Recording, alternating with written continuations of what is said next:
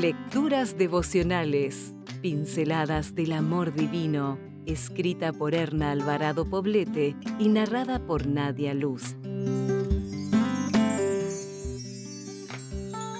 8 de octubre. Si Dios está de mi parte. Si Dios está de nuestra parte, nadie podrá estar en contra de nosotros.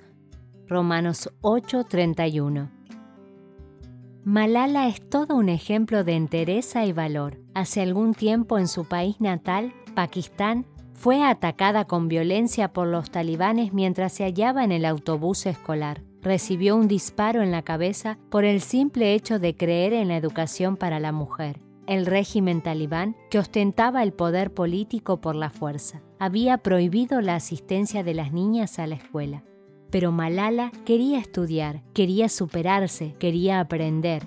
Logró sobrevivir y aunque el dolor físico y el sufrimiento emocional eran intensos, decidió convertirse en defensora de los derechos civiles, particularmente de los derechos de la mujer en países como el suyo.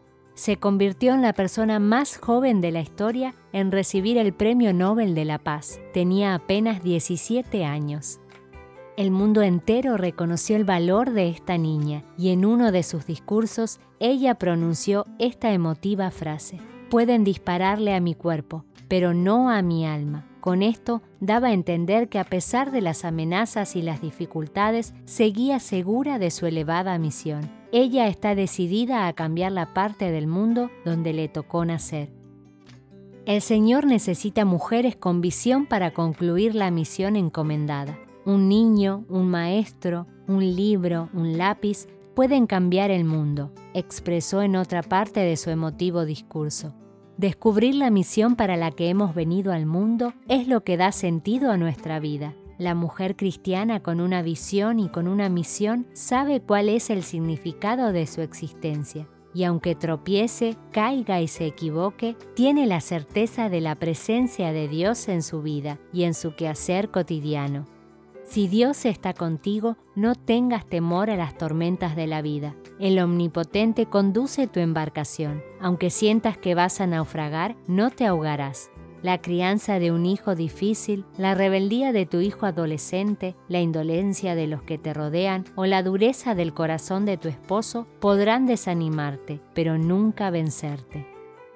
Piensa siempre que tu misión es hermosa, aunque solo puedas ver ahora el lado desagradable. Ser madre puede resultarte agobiante, pero recuerda que has sido co-creadora con Dios al dar vida. Dios te está extendiendo su mano, aférrate a ella. Él tiene suficiente poder para sostenerte y resolver a su manera y en su tiempo todas tus dificultades. Si desea obtener más materiales como este, ingrese a editorialaces.com.